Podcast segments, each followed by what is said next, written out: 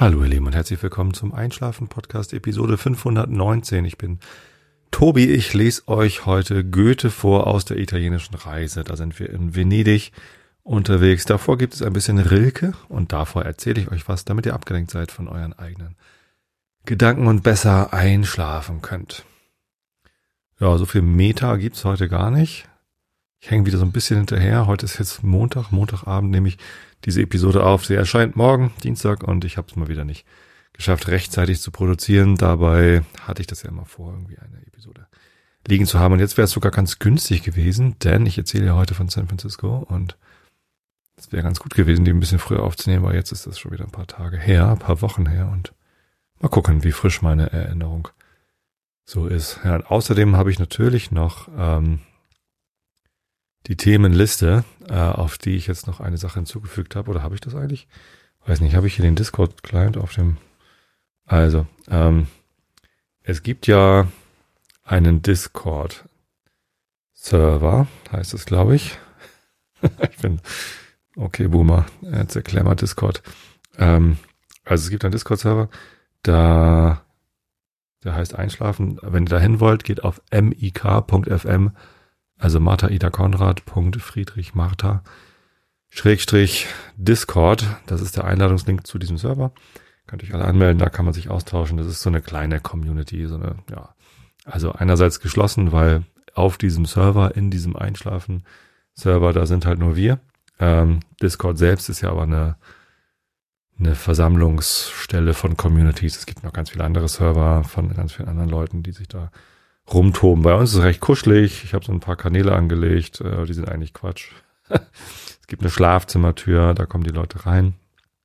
Es gibt einen Kühlschrank, wenn man nachts aufwacht, kann man sich am Kühlschrank austauschen. Äh, es gibt ein Nachttagebuch, wo man reinschreiben kann, äh, was einem so beim Hören zugeschehen ist.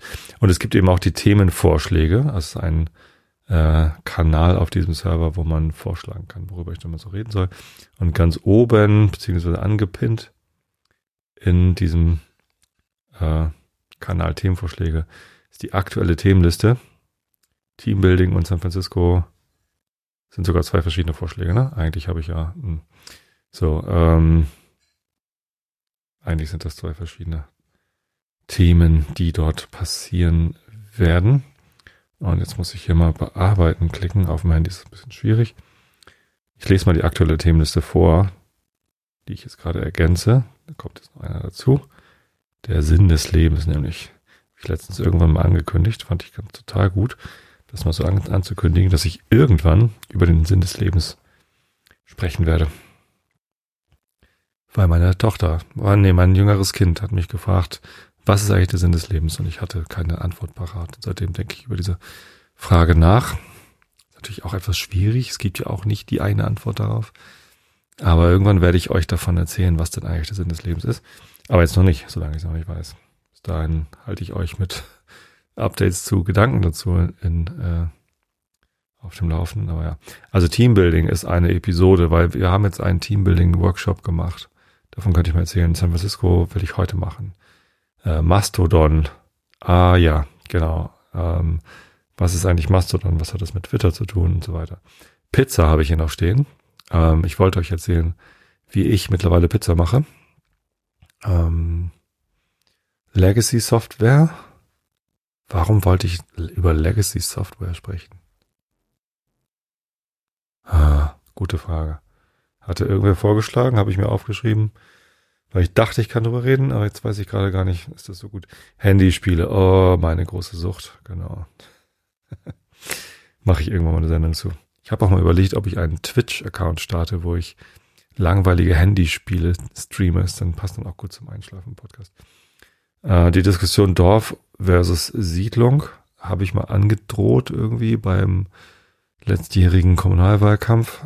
Aber das ist ein Gedanke, den ich gerne nochmal zu Ende spinnen will. Das Internet wurde sich gewünscht, wurde gewünscht von einem Hörer oder einer Hörerin. Passt vielleicht ganz gut zu Mastodon dazu. Könnte man aufeinander aufbauen. Ja, und eben der Sinn des Lebens. Also ein paar Themen habe ich da noch. Ihr könnt gerne Themenvorschläge reinschmeißen, ohne Garantie, dass ich die dann auch übernehme, weil es müssen ja Themen sein, bei denen ich mich wohlfühle, dass ich da auch lange drüber reden kann. Ich muss ja hier so eine halbe, dreiviertel Stunde muss ich hier monologisieren zu diesem Thema mit abschweifen und zurückkommen. Und das geht halt nur mit Themen, wo ich mich dann auch wohlfühle, das zu machen. Wenn jetzt irgendwie hier vorschlägt, mach doch mal das Thema, äh, wo, was könnte ich jetzt gerade mal sagen, wo ich mich nicht wohlfühle, wo ich nicht genug drüber weiß. Ähm, es, es, es, klassische Konzerte in, äh, in Opernhäusern. Da, damit kenne ich mich nicht so gut aus, kann ich nicht so viel darüber erzählen. So, da wird die Episode dann sehr kurz. Und das ist auch nicht so gut. Also ein bisschen was muss ich erzählen, damit ihr abgelenkt seid von euren eigenen Gedanken und besser einschlafen könnt. Und das, äh, ja, genau, deswegen seht's mir nach, wenn ich euren Themenvorschlag jetzt nicht übernehme, auch wenn er noch so schön ist, muss das ja zu mir passen. Also zu, zu meinem, zu meiner Fähigkeit, hier auf dem Sofa zu liegen. Ich weiß immer noch nicht, wie man diese Position nennt. Seit zwölf Jahren mache ich das jetzt so. Ich, ich lieg auf dem Sofa, aber mit aufrechtem Rücken, aber auch nicht ganz aufrecht, sondern so halb aufrecht. So gefläzt sozusagen. Ist das der korrekte Fachbegriff? Ich fläze mich auf das Sofa. Ähm, die Beine sind lang ausgestreckt auf das Sofa. Schön hochgelegt. Manchmal Decke drüber, manchmal nicht, je nachdem, wie warm das hier gerade ist. Und dann rutsche ich, während ich spreche, immer so ein bisschen hier runter weil ich ja eben nicht so ganz aufrecht sitze und kämpfe mich dann immer wieder hoch, wirklich so, dass es nicht so laut ist. ja. Genau, naja, ähm, sei es drum. Ich wollte euch jetzt eigentlich was erzählen.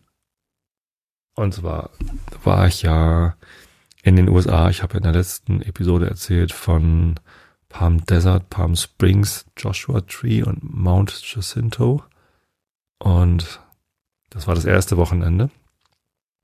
Danach habe ich dann eine Woche äh, gearbeitet in San Jose. Das war dann sehr intensiv. Da gab es auch einen kleinen Ausflug und zwar waren wir in Santa Cruz. Das ist direkt an der Pazifikküste, also von San Jose aus quasi einfach nach Westen. Eine sehr interessante Straße, das ist sehr kurvig und, ähm, und ganz hübsch. Ja, genau, und da erstmal in Santa Cruz. Und da hatten wir uns angemietet auf einem Segelboot, ein relativ großes Segelboot. Also wir waren eine Gruppe von, weiß ich nicht, zwölf Leuten oder so. Und das war aber dann nur die, die Hälfte des Bootes. Also da waren noch zwölf andere Leute mit auf dem Boot. Und das war so ein zwei Stunden Segelturn, den wir da gebucht hatten. Auf einem Schiff. Das hieß wie ein Wein. Und ich glaube, es war die Chardonnay, genau. Die Chardonnay, ein Segelschiff in, in Santa Cruz, kann man buchen und dann damit irgendwie rumschippern. Total nette Crew und natürlich äh, mit Verpflegung. Also es gab dann Pizza. Die haben sich halt irgendwie einen Haufen Pizzas, Pizzen in, äh, auf das Boot liefern lassen. Äh, in so Warmhalteboxen. Und als wir dann den Hafen verlassen hatten, sind sie dann rumgegangen, haben Pappbecher verteilt für Bier, sind sie mit großen Pitchern Bier rumgegangen, ähm, Lager oder IPA und eben Wein, natürlich auch ein Chardonnay, habe ich dann auch getrunken, wenn man schon auf dem Schiff ist. War auch keine schwarze Fliege dann in Erinnerung an Alanis Morissette, sondern war sehr lecker. Und dann nächste Runde haben sie dann mit Pizza gemacht und ja. Ähm, Teambuilding, ja, hatte darauf wenig Einfluss, aber es war natürlich nett, irgendwie nochmal so einen Ausflug auf ein Schiff zu machen als Team und sich da nochmal anders kennenzulernen. Wer fühlt sich wohl auf so einem Schiff? Wer stellt sich gleich ans Steuerrad? ran und lässt Fotos machen und so weiter. Also war schon ganz gut. Ähm, so, das war es aber auch schon, was ich, was ich von der Woche in dieser Episode erzählen will. Wie gesagt, es gibt noch mal eine Episode zum Thema Teambuilding, wie wir das so gemacht haben. Aber dann am Freitagabend nach der Woche arbeiten, die sehr intensiv war, wo ich sehr viel Zeit mit sehr vielen Leuten verbracht habe, bin ich nach San Francisco gefahren mit dem Caltrain auch im Zug saß ich dann noch mit einer Kollegin zusammen, die wollte auch nach San Francisco. Und das war nochmal ganz nett, äh, da irgendwie dann eins zu eins zu klönen. Eins zu eins kann ich dann immer besser. Ich bin ja introvertiert. So, das merkt man mir vielleicht nicht an, wenn man mich auf der Bühne sieht, weil wenn ich mit meiner Band spiele, dann bin ich, also dann ist großes Hallo, ich bin total gern auf der Bühne und ich bin auch so eine Rampensau, dass ich halt gern auf der Bühne bin und mich da darstelle und das war ich auch früher schon, deswegen dachte ich früher auch immer, ich sei extrovertiert, weil ich das so genieße. Aber introvertiert oder extrovertiert bedeutet ja eigentlich nur, woraus man, was heißt nur, es bedeutet, woraus man seine Energie zieht. Also zieht man Energie daraus, mit unter vielen Leuten zu sein, oder verliert man dabei Energie und zieht dann Energie aus anderen, eher einsameren Tätigkeiten. Und da muss ich sagen, ich bin definitiv introvertiert, denn ich ziehe meine Energie total daraus, allein durch den Wald zu latschen oder ähm, auf dem Sofa zu liegen und zu pennen. Nee, ähm, ja, das, da habe ich einfach mehr von. Da kann ich für mich selbst entscheiden. Für mich ist Gesellschaft total toll, aber auch immer Stress. Also ich bin immer angespannt. Ich äh, versuche immer ganz viel wahrzunehmen und ähm, zu gucken, wie es den Leuten geht, was so los ist und so. Ähm, und das strengt mich halt an. Das kostet sehr viel Energie. Und nach dieser Woche war ich ganz schön durch. Ich habe mich dann zwar am Abend noch mal mit einem St. Pauli-Fan in San Francisco getroffen. Ich hatte sogar kurz die Idee, vielleicht können wir zusammen St. Pauli gucken, denn am Samstagmorgen um 5 Uhr gab es da ein Spiel vom FC St. Pauli. Äh, ich weiß nicht mehr, mehr welches das war, aber besonders erbaulich war es, glaube ich, nicht. Ähm, aber 5 Uhr morgens hatten wir auch beide keinen Bock, irgendwie auf meinem Hotelzimmer zu sitzen, St. Pauli zu gucken. Deswegen äh, haben uns einfach am Freitagabend dann noch auf ein Bierchen getroffen in einer kleinen Brauerei in San Francisco. Das war sehr nett.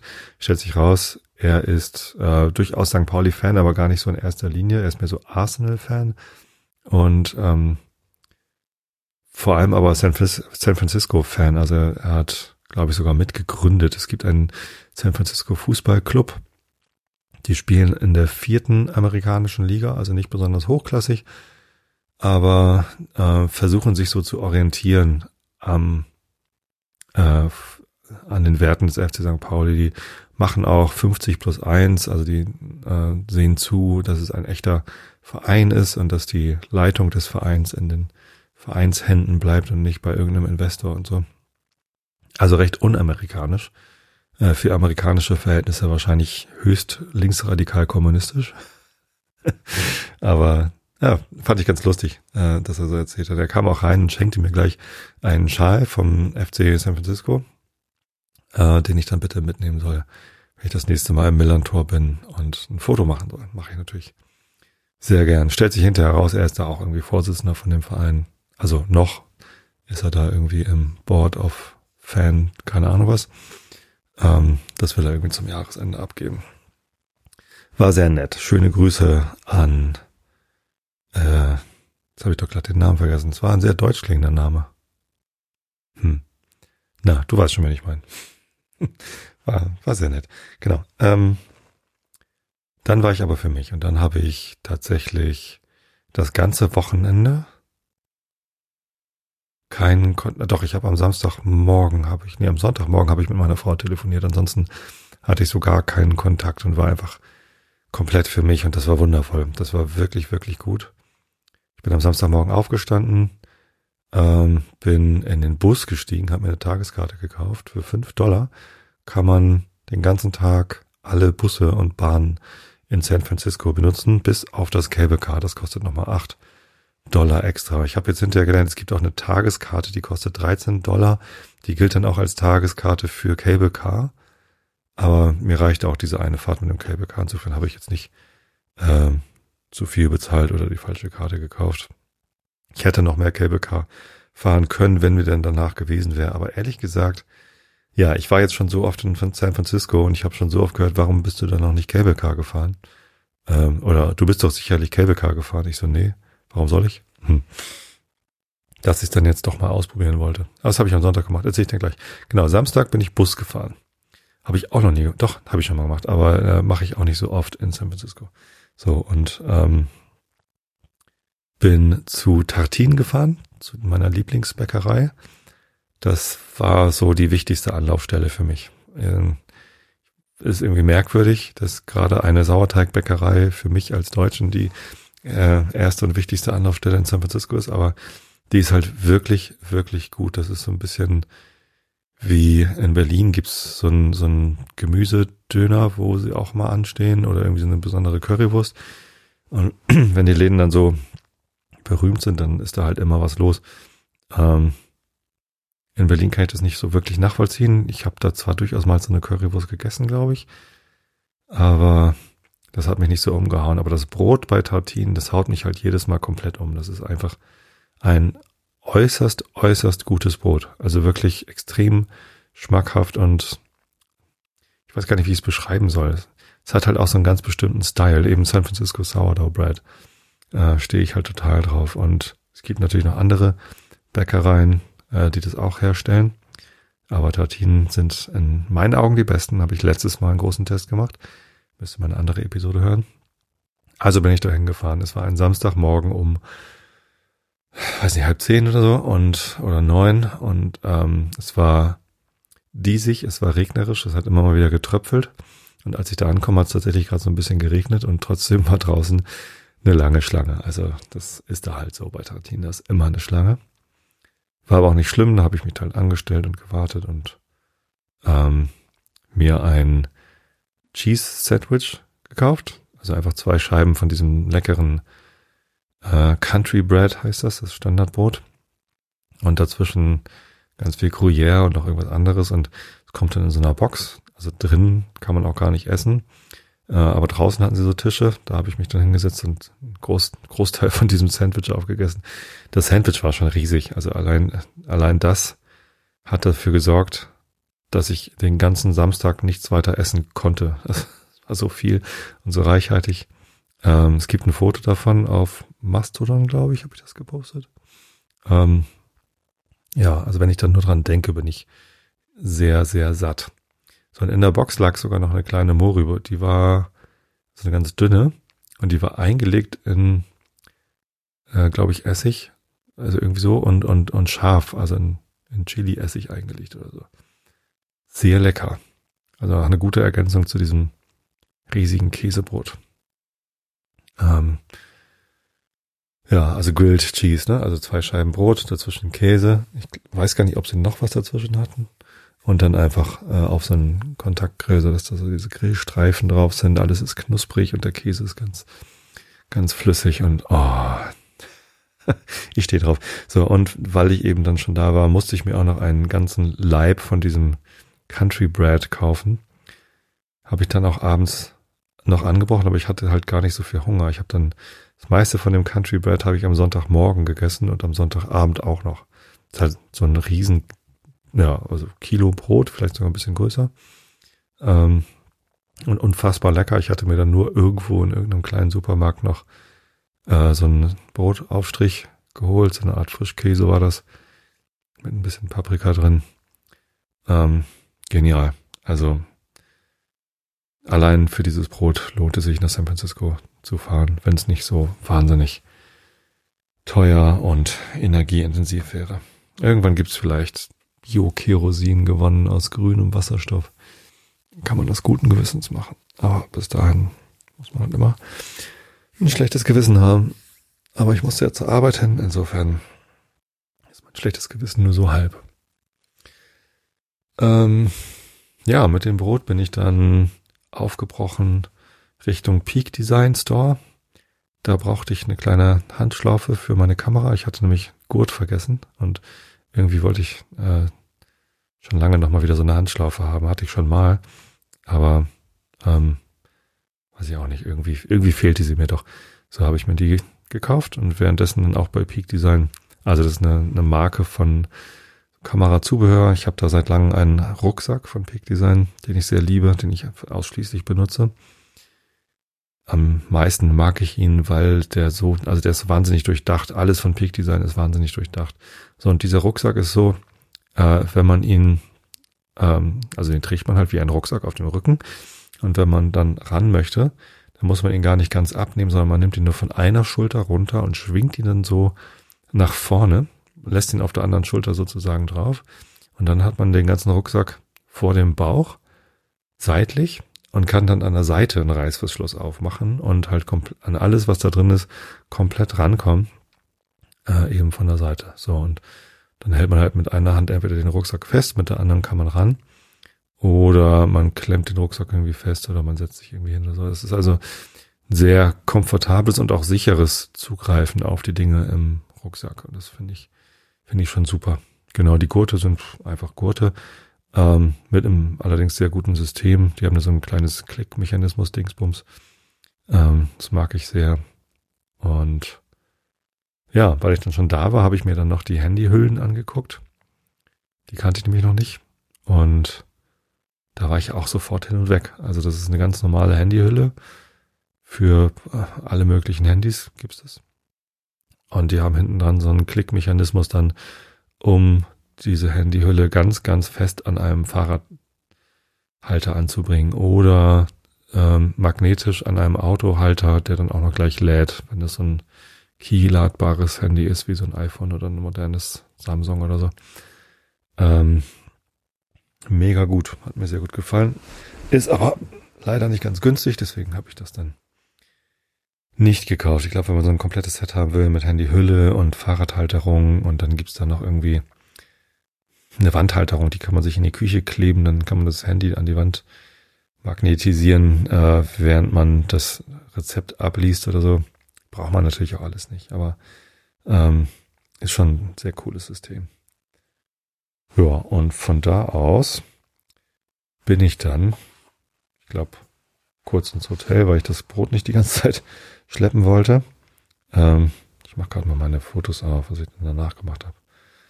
Oh, springt mir als erstes das Foto ins Gesicht mit dem Käse. Ach nee, von da aus bin ich dann Car gefahren, genau. Äh, mein Hotel war Ecke Market Street, fünfte Straße, Fifth Street. Und genau da ist dann auch äh, fährt gleich das Cable Car los, also habe ich auch das genommen. Wurde mir hinterher gesagt, das ist auch das touristischste Cable Car, weil Market Street halt so die, die Hauptstraße so einmal quer durch ist sozusagen. Ähm, ehrlich gesagt ist die ganz schön runtergekommen. Also viel Haupt ist da nicht mehr. Viele Läden sind zu, viele Restaurants sind zu, alles ist so ziemlich runtergekommen. Es wird zwar auch viel renoviert, aber es ist, es ist fast noch gruseliger als San Jose, denn San Jose war auch vorher schon nicht so mega touristisch geil. Und die Market Street war halt früher mega touristisch geil. Also da war halt ein Apple Store, da war dies und das. Ich glaube, der Apple Store ist sogar noch da, aber es ist halt alles, ja, also dazwischen ist halt über weite Strecken eher gruselig, so dass man da sich eigentlich gar nicht aufhalten möchte. Genau, aber das, die, die Hauptablegestelle für Cable Cars ist dann halt da. Genau, ihr kennt das wahrscheinlich alles. Ich beschreibe es trotzdem kurz. Cable Cars sind halt so kleine Waggons, die ähm, einen Mechanismus haben unter dem Waggon, ähm, dass sie sich an einem Kabel festhalten können. Deswegen heißen sie Cable Car. Und in San Francisco sind halt über die Straßen diese Kabel verlegt und die Kabel wandern die ganze Zeit durch die Stadt. Also sehr lange Kabel und die laufen dann so. Ich weiß gar nicht, wie lang die wirklich sind. Ob die ganz durchgehen, weiß ich gar nicht, wie das genau funktioniert. Aber das, äh, der Waggon kann sich also dann, ähm, also das Kabel ist so ein bisschen geschützt, ähm, kann und, und der Waggon kann sich halt an dem Kabel festklemmen mit so einem Mechanismus. Der wird von äh, von innen, be, be, das ist halt so ein großer Hebel, da steht dann einer drin und bedient diesen Mechanismus. Das heißt, das Cable Car selbst hat gar keinen Antrieb, sondern hat halt nur quasi eine Klemme, womit er sich an dem Kabel festhalten kann. Ähnlich wie eine Gondel eigentlich. Ja, genau. Eine Gondel hält sich ja auch nur an dem Seil fest, mit dem dann die Seilbahn sozusagen äh, die Gondeln hoch und runter befinden. Ja, also eigentlich wie ein Gondelsystem, nur dass das Kabel nicht in der Luft ist, sondern äh, in der Straße verlegt sozusagen. Genau, dann ratteln die da so längs, gibt eine Klingel, dass sie immer Bescheid sagt, Achtung, hier bin ich und ähm, ja, ansonsten ist es halt so, dass es ein paar Sitzplätze gibt, aber die begehrtesten Plätze sind natürlich vorne, da ist das Cable Car, also ist der Waggon offen und da kann man dann auch quasi auf dem Trittbrett stehen, also auf dem ja, also sind so Stehplätze halt, ne, mit einer Stange, dass man sich festhalten kann. Da habe ich natürlich auch gemacht, mich da hinzustellen. Ähm, der Zugbegleiter sozusagen, also der Operator, war sehr aufgeregt, weil ich dann öfter mal die Stange losgelassen habe, um äh, umzugreifen, die andere Stange anzufassen. Und in der anderen Hand hatte ich halt die Kamera, weil ich natürlich fotografieren wollte. Ähm, das war ihm nicht so recht. Also ich sollte mich bitte die ganze Zeit festhalten, die Stange nicht loslassen und möglichst auch nicht so weit rauslehnen. Und ja, das war auch ein guter Hinweis, denn teilweise fährt das Cable Car doch ziemlich dicht an parkenden Autos vorbei, ähm, die gar nicht mal illegal geparkt haben. Also die standen schon alle richtig, so innerhalb der Parkbegrenzung. Aber das Cable Car fährt halt sehr dicht dran vorbei und dann, ja, dann ist halt eng, dann sollte man sich nicht rauslehnen. Ja, von dort, von der Market Street fährt das Cable Car dann Hügel rauf, Hügel runter.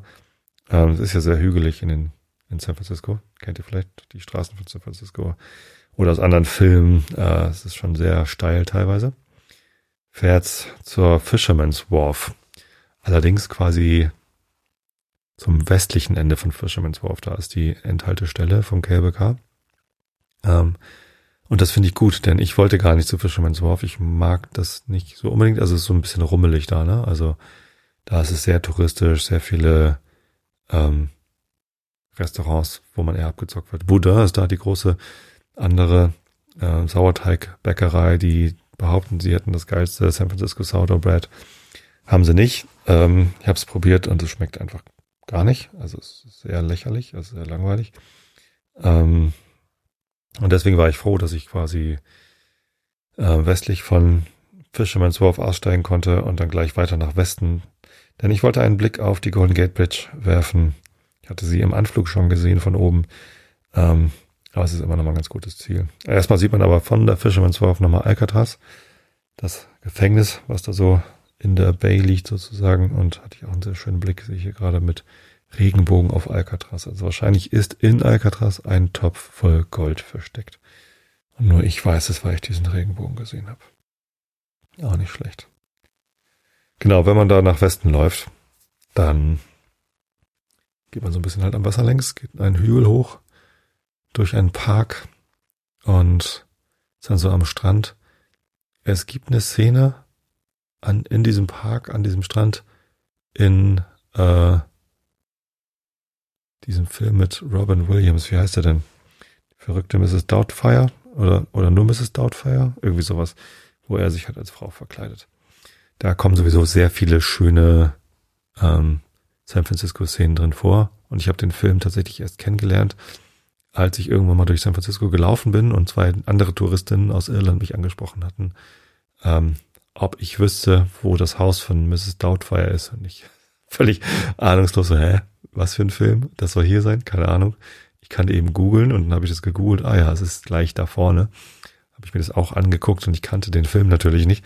Ähm, kannte jetzt aber dieses Haus und wenn ich jetzt den Film gucke und letztens lief er zufällig gerade im Fernsehen, dann freue ich mich natürlich, dass ich dieses Haus im Film wieder erkenne und es zuerst in Natura gesehen habe und dann im Film.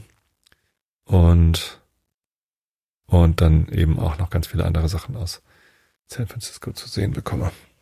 Ja, aber es kommt eben auch dieser Strand vor und der ist wirklich toll. Es gibt da richtig viele Pelikane. Und das ist lustig, denn als Kind, also als kleines Kind, so vor Schulalter oder so, habe ich wirklich geglaubt, dass Pelikane eine Erfindung sind für Kinderbücher. Weil ich das total albern fand, dass es Vögel geben soll, die einen so großen Schnabel haben mit so einem Sack drin, dass da irgendwie Fische drin schwimmen können. Ich glaube, das ist auch gar nicht so bei Pelikanen, dass da Fische drin schwimmt. Also die werden ja runtergeschluckt, dafür ist das denn ja da. Ähm, aber also ich, ich hielt das halt für Quatsch, dass es solche Vögel überhaupt gibt. Ich wusste zwar, dass es Storchen gibt, die haben auch einen großen langen Schnabel, die sind auch albern. Ähm, aber dieses Konzept mit dem Pelikan dem großen Sack, das Nee, das fand ich Quatsch. Ähm, und das war dann erst später in der Schule, dass ich gelernt habe, dass es das wirklich gibt. Ähm, und hielt es aber dann für sehr selten. Als ich dann das erste Mal in San Francisco einen Pelikan fotografiert habe, war ich ganz aufgeregt, weil ich dachte, oh, ich habe einen Pelikan fotografiert. Ähm, stellt sich raus, der Pelikan ist dort ein sehr häufiges Tier. Ähm, jetzt auf diesen Wanderung am Samstag da quasi von Fisherman's Wharf zur Golden Gate Bridge ähm, habe ich schon sehr, sehr viele gesehen und am Sonntag dann nochmal sehr viele. Das ist dort fast wie in Hamburg die Möwen oder die Tauben oder beides zusammen. Wobei es natürlich auch Möwen gibt äh, in San Francisco. Tauben wahrscheinlich auch. Habe ich jetzt gar nicht so drauf geachtet. Müsste ich mal die Fotos durchsuchen. Ich habe jetzt zufällig gerade ein Foto, wo ein Graureiher und ein Silberreiher zusammen irgendwie ähm, am Wasser stehen. Im Hintergrund die Golden Gate Bridge und dann kommt ein Hund an. Gibt natürlich viele Leute, die ihre Hunde Gassi führen. Und der Hund macht Stress. Aber dieser Graureiher und der Silberreiher, ich wusste gar nicht, dass Graureiher so viel größer sind als Silberreiher. Aber ja. Ja, und dann hört er gerade eine, eine sehr vernebelte Golden Gate Bridge. Total schön. Ich glaube, ich muss die Fotos nochmal irgendwo posten, ne? Mach ich mal. Den Link kriegt ihr. Oder habe ich den schon gepostet? Ich glaube, in der letzten Episode habe ich den schon gepostet, oder? Mal eben nachgucken. Ich gucke mal eben auf meine Webseite einschlafen-podcast.de. Und da ist ganz oben die erste Episode. Wenn ich die anklicke, komme ich zur Detailseite. Die Bilder sind hier. Ah, ja. Welche Bilder habe ich denn da gepostet? Palm Desert Public habe ich gepostet. Vielleicht sollte ich dann nochmal ähm, ein weiteres Album posten, wo dann San Francisco Public drin ist. Ja. Gut. Genau, so bin ich hingelaufen, habe ich ganz viele Fotos von Pelikanen gemacht und war dann ziemlich nass, weil es eben halt zwischendurch immer wieder geregnet hat und bin dann nach Hause gefahren. Nee, stimmt, ich war noch kurz in einem, da ist so ein Sport, ein riesiger Sportwarenladen, kurz vor der Golden Gate Bridge. Äh, da fährt auch dann der Bus ab und dann dachte ich, ich kann ja mal gucken, ob ich hier meine Schuhe finde, weil ich trage ja ausschließlich eine Schuhmarke.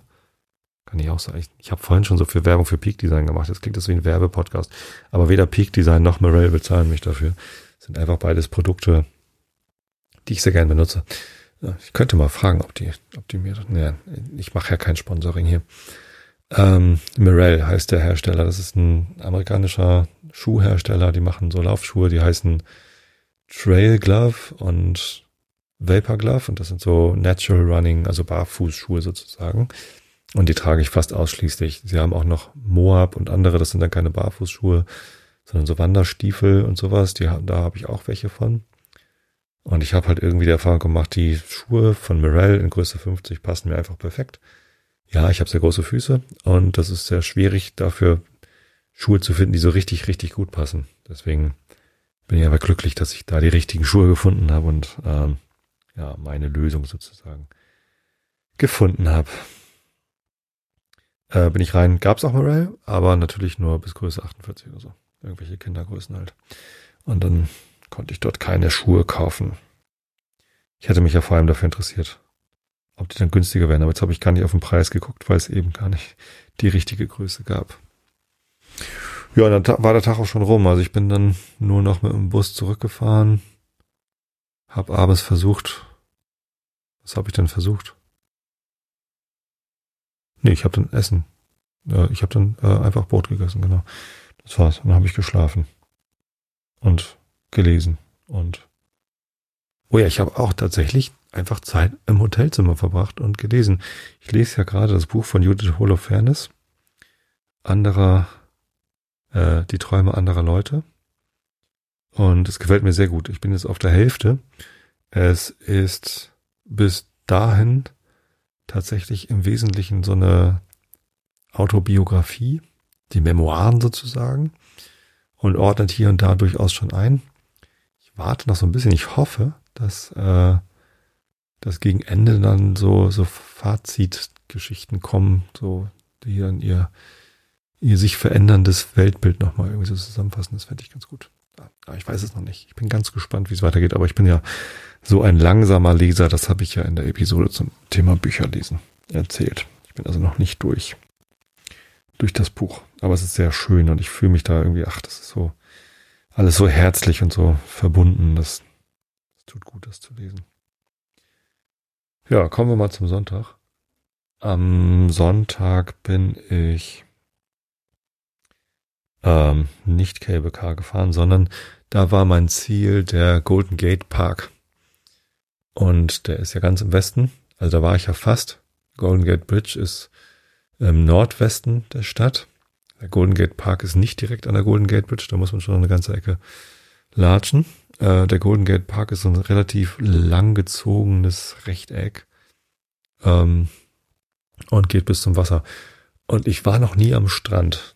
Also ich war ja da an der an der Wer an den Werften, da an den Anlegern war ich schon oft ähm, und an diesem kleinen Strand zwischen Fisherman's Wharf und und Golden Gate Bridge, da war ich halt schon. Aber es gibt noch einen ganz großen Strand, da eben am Golden Gate Park.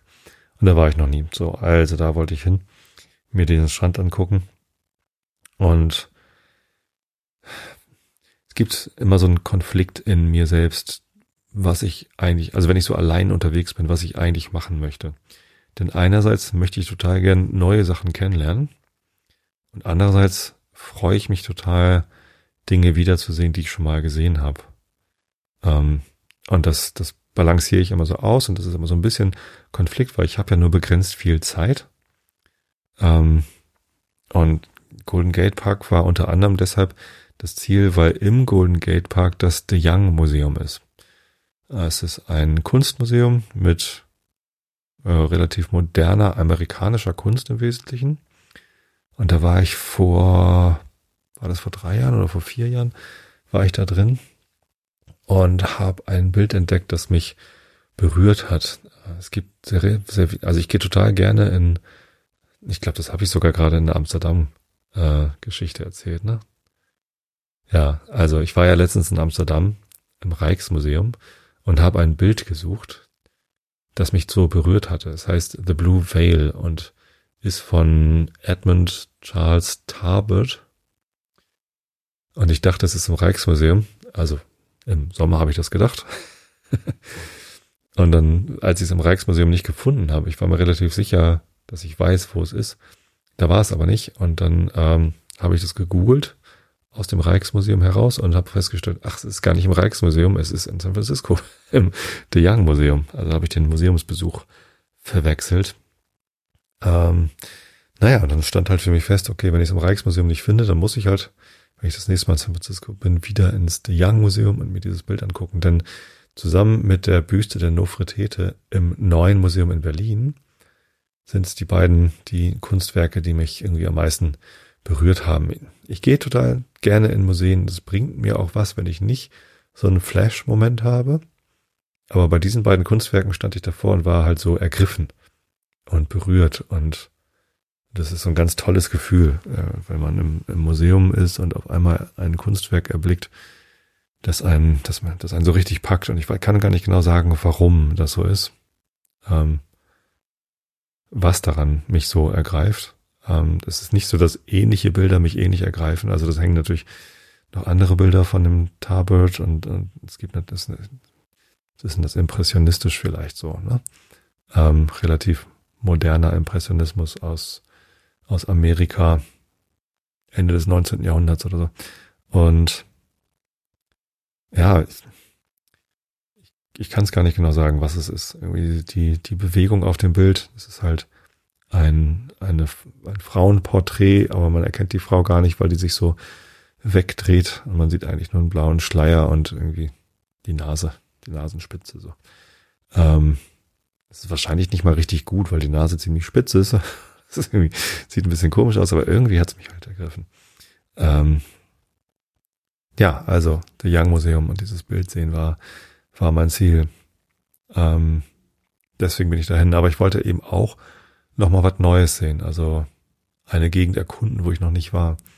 Und das hat sich sehr gelohnt, denn die, äh, die Buslinie Nummer 5 ist das, glaube ich, fährt dann, also habe ich ganz bis zum Ende genommen und fährt dann halt bis zum Strand und noch ein kleines Stück nach rechts.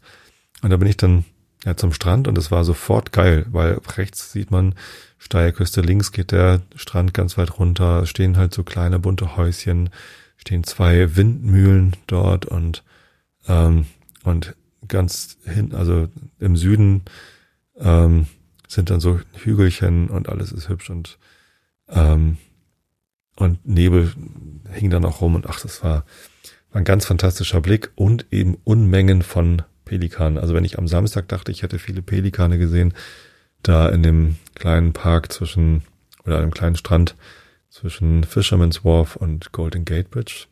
Ähm, habe ich mich getäuscht, denn dort am Golden Gate Park, da an dem Strand, das war einfach unfassbar. Da ist so ein vorgelagert, so ein kleiner Felsen, wo auch nochmal irgendwie große Vogelkolonien saßen. Da waren auch Pelikane auf dem einen, auf dem anderen saßen, glaube ich, andere Vögel. Konnte ich nicht so genau erkennen. Ich hatte auch kein Fernglas. Mit 200er Zoom-Objektiv hat auch nicht äh, wirklich gebracht. Ich habe nicht wirklich erkennen können, was das für Vögel sind. Ähm, und dann kann man genau Richtung Norden kann man dann so ein bisschen den Hügel hoch. Was heißt so ein bisschen? Es geht dann ziemlich steil bergauf. Da ist dann einen, eine riesen Kamera Obscura, so ein Museum, was man sich angucken kann, wenn man was über Kameras lernen möchte. Äh, hatte geschlossen. War Sonntagmorgen halb zehn. Ähm, hätte mich aber auch nicht so gereizt, weil ich schon weiß, was eine Kamera Obscura ist. Ähm, und dann schlängelt man sich dann noch weiter hoch. Äh, dann sieht man von oben noch so ein komisches Freibad. Vorgeschichtliches Freibad. Also so vorgeschichtlich kann es ja nicht sein, aber ja. Ähm, ja, total schön, da hochzulatschen. Das Wetter war in, in, zu dem Zeitpunkt auch richtig toll, also strahlender Sonnenschein, äh, so ein bisschen, aber so Morgenstimmung mit so Nebel, Dunstschwaden noch so in Bodennähe und so. Wenn man dann da hochkommt, ganz fantastischer Blick. Und man kommt dann da auch nochmal durch so ein kleines Waldstück und äh, wenn man dann durch den Wald durch ist, sieht man in der Ferne die Golden Gate Bridge wieder und das war dann halt bei strahlendem Sonnenschein richtig toller Blick mit blauem Meer und ja, Vögeln und Schiffen und Golden Gate ganz ohne Stadt sozusagen. Also erst dann dahinter sieht man dann, äh, was sieht man denn da? Wie heißt denn die Stadt? Auf der anderen Seite. Hm, Habe ich jetzt gerade nicht im Kopf und die Karte ist gerade nicht offen. Und mein äh, iPad will nicht, doch will doch. Kann ich gleich mal gucken. Wie das denn da heißt. Suche San Francisco. Und das heißt Oakland. Aber nee, Oakland kann man da gar nicht sehen. Das ist wahrscheinlich eher so Richmond. Sausalito kann man von da nicht sehen. Da war ich mal. Von Sausalito aus habe ich das erste Mal äh, Pelikane fotografiert. Aber das kann ich auch gleich heißen. Gucken wie die. Ocean Beach heißt der große Strand beim Golden Gate Park. Und die beiden Windmühlen heißen Queen Wilhelmina und Murphy Windmill. Genau. So, und dann kann man da hochlaufen. Lands End Lookout bin ich vorbeigekommen und dann den Coastal Trail bis zum San Francisco VA Medical Center. Nee, gar nicht. Wie heißt denn das Memorial? Da. USS San Francisco Memorial, genau. Von dort aus kann man dann schon die Golden Gate Bridge sehen. So, und wenn man von da aus verlängert durch die Golden Gate Bridge durch, dann landet man eigentlich auf Angel Island State Park.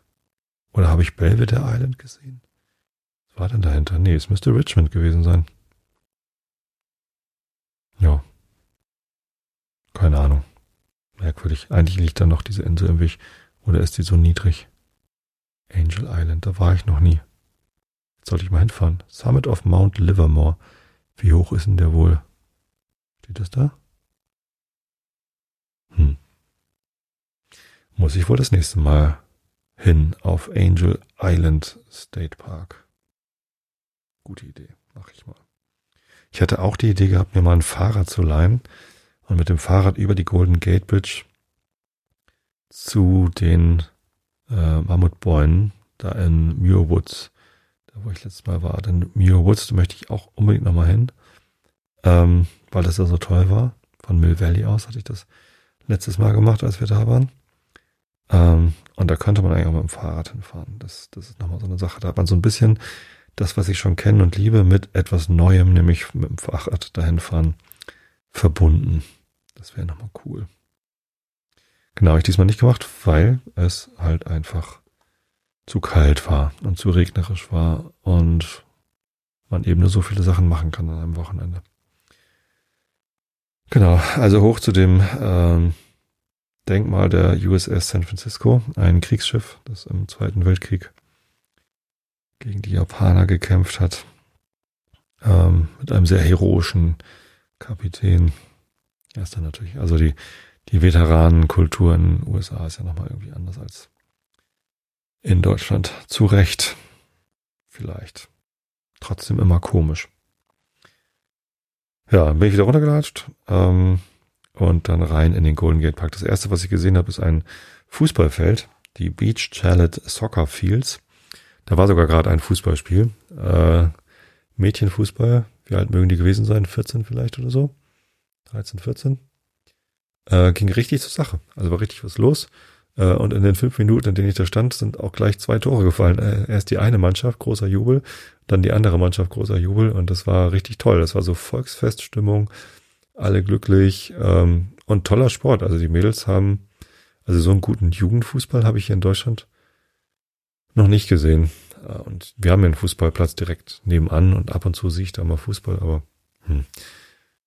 na gut, meistens sehe ich dann da auch Erwachsenenfußball und das ist dann schon schon meistens nicht mehr so gut wie Jugendfußball sein kann.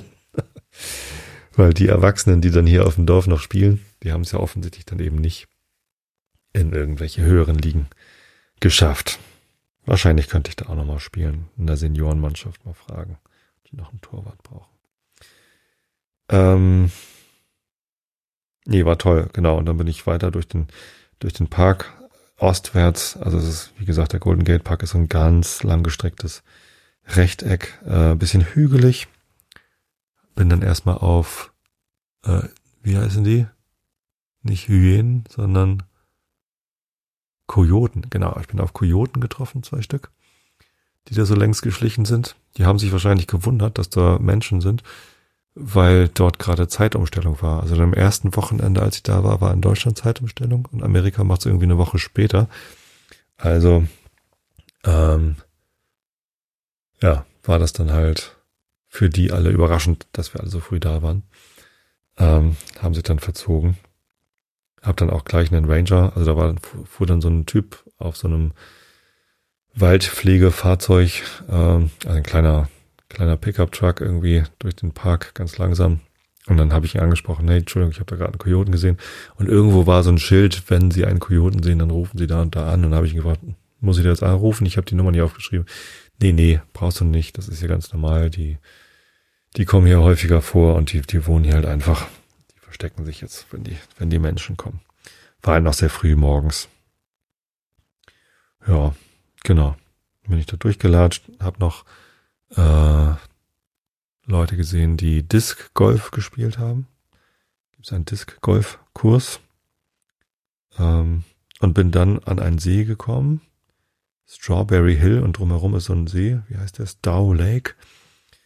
Und den kannte ich schon vom vorletzten Mal, also dass ich da war. So, und da wusste ich schon, ah, jetzt bin ich wieder da, wo ich mich auskenne. Kurz dahinter ist dann auch das The Young Museum. Und bin ich dann rein, im Wesentlichen um dieses Bild zu sehen, aber da gab es dann noch eine Ramses-Ausstellung. Ähm, eine Sonderausstellung.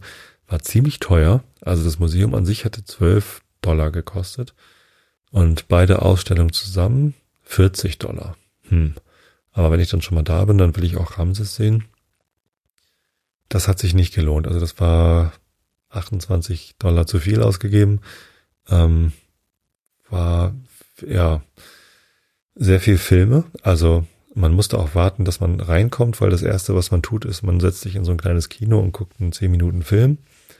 Währenddessen ist die Tür dann zu und wenn der 10 Minuten Film zu Ende ist, geht, geht man halt weiter und die nächsten, der nächste Schwung Leute kommt rein und guckt sich diesen Film an. Das heißt auch, dass man mit einem großen Schwung Leute in das Museum reingeht, also in die Ramses-Ausstellung reingeht. Es ist also die ganze Zeit über drängelig und voll und ähm, insgesamt gab es in dieser Ausstellung einfach sehr viele Filme. Das ist zwar nett, aber nicht mit so vielen Leuten und irgendwie ich mag ägyptische Kultur und, und, und die Geschichte und so, aber das war ein bisschen enttäuschend. Es gab sehr wenig Ausstellungsstücke. Die, die, die da waren, waren dann toll, aber ähm, es waren halt mehr so Aufsteller und Filme, was man da sich so angucken konnte. Das, das war dann irgendwie für den Preis doch sehr enttäuschend. Deswegen bin ich dann da auch bald wieder raus und in die normale Ausstellung rein und die ist sehr schön. Dann das Bild gesucht und leider nicht gefunden. Irgendwie hatte ich dann irgendwann alle Räume durch. Ich hatte dann auch wieder das Gefühl, es müsste ungefähr da sein, aber da war es dann nicht. Ist gar nicht nur amerikanische äh, Kunst, sondern es gibt auch so ein bisschen asiatische Ausstellungen mit gar nicht Gemälden, sondern mit so, ähm, weiß ich, irgendwie so Fundsachen und sowas. Also, wie, also nicht, nicht Bildergalerie-mäßig, sondern so Museum, wo, wo Fundsachen ausgestellt sind. Ähm, genau, in der, in der Bildergalerie habe ich das Bild dann nicht gefunden. Da habe ich irgendwen angesprochen. Entschuldigung, ich suche dieses Bild. Wo finde ich das denn? Ja, äh, da sind sie fast im richtigen Raum. Allerdings hängt das Bild gerade nicht. Das ist im Archiv, das ist im Lager, weil der Raum gebraucht worden ist für eine große Ausstellung von zwei riesigen äh, Obama, Barack Obama Porträts. Ah, die waren auch schon runtergenommen, aber der Raum war halt komplett leer. Also der war noch nicht wieder aufgebaut mit der Standardausstellung. Und es tat ihm total leid. Ähm, und dann habe ich gefragt, ob ich irgendwie rausfinden kann, ob es, ob das gerade ausgestellt ist. Und dann meinte er, schreib doch einfach eine Woche vorher eine E-Mail und dann kann ich es irgendwie erfahren, ob das Bild gerade ausgehängt ist oder nicht. Gute Idee, würde ich dann jetzt mal machen.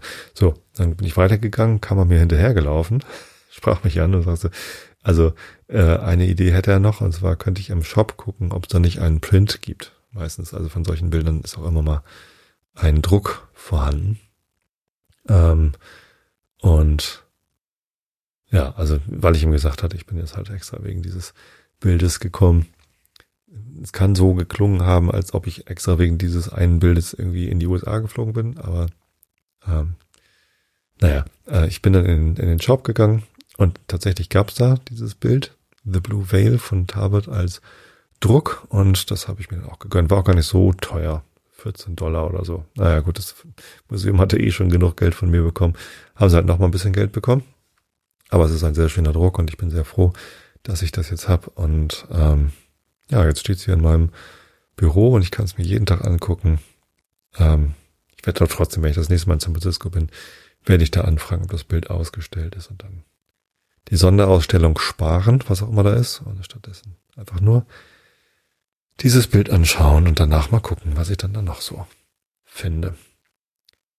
Geht euch das eigentlich auch so in Museen? Also geht ihr gerne in Museen und wenn ja, passiert euch das auch so selten, dass ihr ergriffen seid von einem Kunstwerk? Also ich sehe jetzt viele Kunstwerke, die mir gefallen. Also es ist nicht so, dass ich ansonsten Museen doof finde und nur diese diese Ausreißersuche. Ich mag das wirklich gerne. So, ich mag auch irgendwie, weiß nicht, in, in Amsterdam Van Gogh und Rembrandt und das ist alles toll und schön und ich, äh, ich freue mich, die Bilder zu sehen und das ist auch inspirierend und alles. Ähm, aber es gibt eben diese zwei Kunstwerke, die mich jetzt ergriffen haben und ich frage mich dann, ist das normal? Geht euch das auch so? Passiert euch das häufiger? Ähm, oder ist euch das noch nie passiert? Könnt ihr mal ins Discord schreiben oder, oder mir auf Mastodon schreiben oder auf welchem Kanal auch immer. Ich bekomme ja auch gerne Postkarten. Also ähm, die erste Weihnachtspostkarte ist schon gekommen. Ganz lieben Dank nach Neuseeland. äh, das ist immer schön, äh, Postkarten von, von anderswo oder auch von ganz nahe zu bekommen. Mit Grüßen zu welchem Anlass auch immer. Genau. So. Jetzt habe ich schon richtig weit ausgeholt, ne? Ähm, was habe ich denn noch gemacht, außer diesem Museum? Ähm, lass mich mal eben mein Fotoalbum aufmachen. Was habe ich denn nach dem The Young Museum gemacht? Muss ich hier nach oben oder nach unten scrollen? Sind das denn für Bilder? Ich glaube, ich muss unten scrollen, genau. Ich habe das jetzt andersrum sortiert. Ja, Ganz viele Pelikane habe ich fotografiert. Ich frage mich, ob ich die Fußball. Ich habe natürlich dann auch das Fußballspiel fotografiert. Würde ich ja auch gern veröffentlichen, aber da sind jetzt Menschen drauf, vor allem Kinder, die ich gar nicht kenne. Irgendwelche amerikanischen Fußballkinder. Ich könnte die Bilder, die, die Gesichter ähm, unkenntlich machen und dann die Bilder posten. Ein paar Kinder haben sogar mit Maske gespielt. Ziemlich cool. Ähm, da ist Ramses. Sehr viele Ramses-Fotos gemacht. War ich in noch eine Ausstellung? Ach so, ja, ich war noch im MoMA, genau. Ich bin dann äh, zurück zum Hotel und direkt, also in der direkten Nachbarschaft vom Hotel ist dann das Museum of Modern Art. Äh, da komme ich kostenlos rein, weil meine Firma da Sponsor ist. Und da muss, muss ich dann immer nur meine Mitarbeiter-Badge vorzeigen und bekomme dann ein Freiticket. Zwei sogar. Diesmal war ich aber alleine da. Bin ich alleine ins MoMA für eine Stunde. Eigentlich ist das MoMA durchaus für einen Ganztagesausflug geeignet. Aber wenn man kostenlos reinkommt, kann man doch einfach nur die Fotografieausstellung angucken oder nur irgendwie einen Teil. Das mochte ich früher im Zoo auch gern. Ich hatte früher eine Jahreskarte für den Hagenbecks Tierpark, den Zoo in Hamburg. Und von Zoos kann man erhalten, was man will. Ich bin da mittlerweile sehr kritisch und gehe da gar nicht mehr so gern hin. Aber eine Jahreskarte war insofern cool, dass man, wenn man dann das Geld ausgegeben hat, nicht dann auch irgendwie alles angucken muss und irgendwie den Tag möglichst optimal ausfüllen muss, sondern man kann halt auch mal für ein Stündchen hin sich zu den Elefanten setzen, gucken, wie die gewaschen werden und wieder gehen oder so. Oder zur Löwenfütterung. Oder einfach nur einen Spaziergang machen, ohne wirklich alle Tiere unbedingt jetzt ansteuern zu müssen. Äh, das ist cool. Und das kann ich jetzt eben auch am MoMA. Ähm, das hat Spaß gemacht. Einfach mal nicht alles angucken müssen im MoMA. Ja. Genau, das war's dann auch schon. Also da, dann bin ich auch ins Bett. Und ich glaube, den Abend wollte ich mir Sushi holen.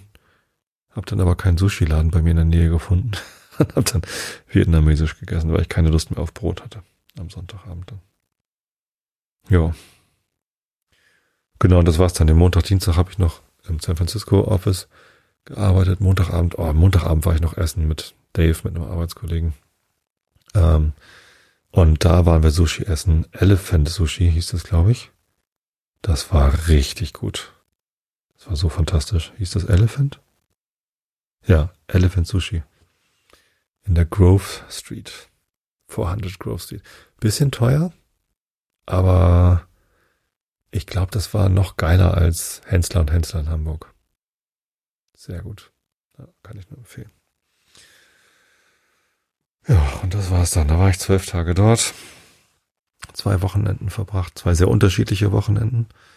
Eins mit Wüste und Klettern und, und Bergsteigen mit, mit Begleitung, zu dritt, zu viert. Und ein Wochenende komplett alleine in San Francisco, wo man dann eben ohne sich absprechen zu müssen, ohne Rücksicht nehmen zu müssen, äh, entscheiden kann, gehe ich hier links, gehe ich da links, wie weit möchte ich hier hoch, wie lange möchte ich in diesem Museum bleiben. Und diese Unabhängigkeit ist wahrscheinlich auch, die mir dann Energie wiedergibt, dass ich da irgendwie wirklich komplett selbstbestimmt sein kann. Das ist cool. Ja, ja ich habe es sehr genossen, sowohl arbeitstechnisch als auch ähm, von den Erlebnissen, die ich drumherum haben konnte, war das eine, eine sehr tolle Reise. War nun auch die erste seit drei Jahren, dass ich das machen konnte, also knapp drei Jahre. Und ja, extrem, extrem wertvoll für mich. Und ich bin da auch sehr, sehr demütig. Ich weiß, dass es nicht allen vergönnt ist, das zu machen. Ähm, das ist natürlich Luxus, dass die Firma mir das auch noch bezahlt. Ähm, na gut, die, die privaten Eskapaden drumherum zahle ich natürlich selbst, aber ähm, das ist schon toll. Ja. Und ich weiß das sehr zu schätzen und ich bin da, bin da sehr dankbar. Gut. That said, mache ich mal hier mein Handy auf und suche mir den Rilke der Woche raus. Wir sind, glaube ich, in der achten Elegie. Ja, habe ich letztes Mal angefangen. Bei Position 1707. Liebende, Wäre nicht der andere, der die Sicht verstellt, sind nah dran, sind nah daran und staunen, wie aus Versehen ist ihnen aufgetan hinter dem anderen, aber über ihn kommt keiner fort, und wieder wird ihm Welt. Der Schöpfung immer zugewendet sehen wir nur auf ihr die Spiegelung des Freien von uns verdunkelt, oder dass ein Tier, ein Stummes aufschaut, ruhig und ruhig durch uns durch, dieses heißt Schicksal, gegenüber sein und nichts als das und immer gegenüber. Mhm. Ich hatte übrigens, äh, ich glaube, nach der letzten Episode einmal vorgeblättert. Wir sind ja jetzt bei 25 Prozent, also ein Viertel der Gesamtwerke haben wir schon durch. Und wenn diese Elegien ein Ende haben, dann kommen auch wieder kürzere, abgeschlossene Gedichte von Herrn Rilke, so wie man sie kennt. Also vielleicht kennen ja auch einige diese Elegien und finden das toll. Ähm, ich finde sie größtenteils irritierend. und ich mag diese kurzen Gedichte lieber. Kommen wir zu Herrn Goethe, der verweilt immer noch in Venedig. Wir sind bei Position 969, 12 Prozent des Buches. Sind geschafft und wir sind am 2. Oktober 1786 angekommen. Augen zu und zugehört. Vor allem eilte ich in die Carita. Ich hatte in des Palladio Werken gefunden, dass er hier ein Klostergebäude angegeben, in welchem er die Privatwohnung der reichen und gastfreien Alten darzustellen gedachte der sowohl im Ganzen als in seinen einzelnen Teilen trefflich gezeichnete Plan machte mir unendliche Freude und ich hoffte, ein Wunderwerk zu finden. Aber ach, es ist kaum der zehnte Teil ausgeführt, doch auch dieser Teil seines himmlischen Genius würdig eine Vollkommenheit in der Anlage und eine Genauigkeit in der Ausführung, die ich noch nicht kannte. Jahrelang sollte man in Betrachtung so eines Werkes zubringen. Mich dünkt, ich habe nichts Höheres, nichts Vollkommeneres gesehen und ich glaube, dass ich mich nicht irre. Denke man sich aber auch den trefflichen Künstler mit dem innern Sinn fürs Große und Gefällige geboren, der erst mit unglaublicher Mühe sich an den Alten heranbildet, um sie alsdann durch sich wiederherzustellen. Dieser findet Gelegenheit, einen Lieblingsgedanken auszuführen. Ein Kloster so vielen Mönchen zur Wohnung, so vielen Fremden zur Herberge bestimmt, nach der Form eines antiken Privatgebäudes aufzurichten. Die Kirche stand schon, aus ihr tritt man in ein Atrium von korinthischen Säulen, man ist entzückt und vergisst auf einmal alles Pfaffentum. An der einen Seite findet man die Sakristei, an der anderen ein Kapitelzimmer, daneben die schönste Wendeltreppe von der Welt mit offener, weiter Spindel, die steinernen Stufen in die Wand gemauert und so geschichtet, dass eine die andere trägt. Man wird nicht müde, sie auf und abzusteigen, wie schön sie geraten sei. Kann man daraus abnehmen, dass sie Palladio selbst für wohlgeraten angibt. Aus dem Vorhof tritt tritt man in den inneren großen Hof. Von dem Gebäude, das ihn umgeben sollte, ist leider nur die linke Seite aufgeführt, drei Säulenordnungen übereinander auf der Erde hallen im ersten Stock ein Bogengang von den Zellen hin, der obere Stock Mauer mit Fenstern. Doch diese Beschreibung muss durch den Anblick der Risse gestärkt werden. Nun ein Wort von der Ausführung. Nur die Häupter und Füße der Säulen und die Schlusssteine der Bogen sind von gehauenem Stein.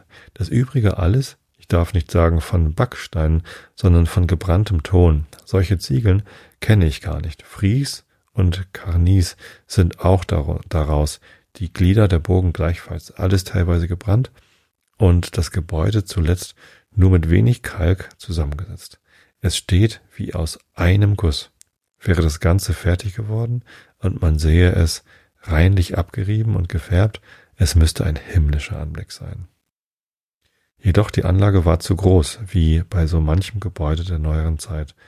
Der Künstler hatte nicht nur vorausgesetzt, dass man das jetzige Kloster abreißen, sondern auch anstoßende Nachbarshäuser kaufen werde, und da mögen Geld und Lust ausgegangen sein.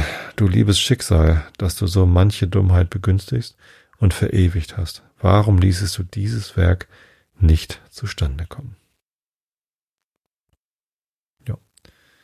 Weiter geht's nächstes Mal am 3. Oktober. Also nicht am 3. Oktober, äh, in der Jetztzeit, sondern wenn der Herr Goethe den 3. Oktober 1700, was auch immer, in Venedig beschreibt. Wobei in der nächsten Episode kommt ja erstmal wieder der Herr Kant dran.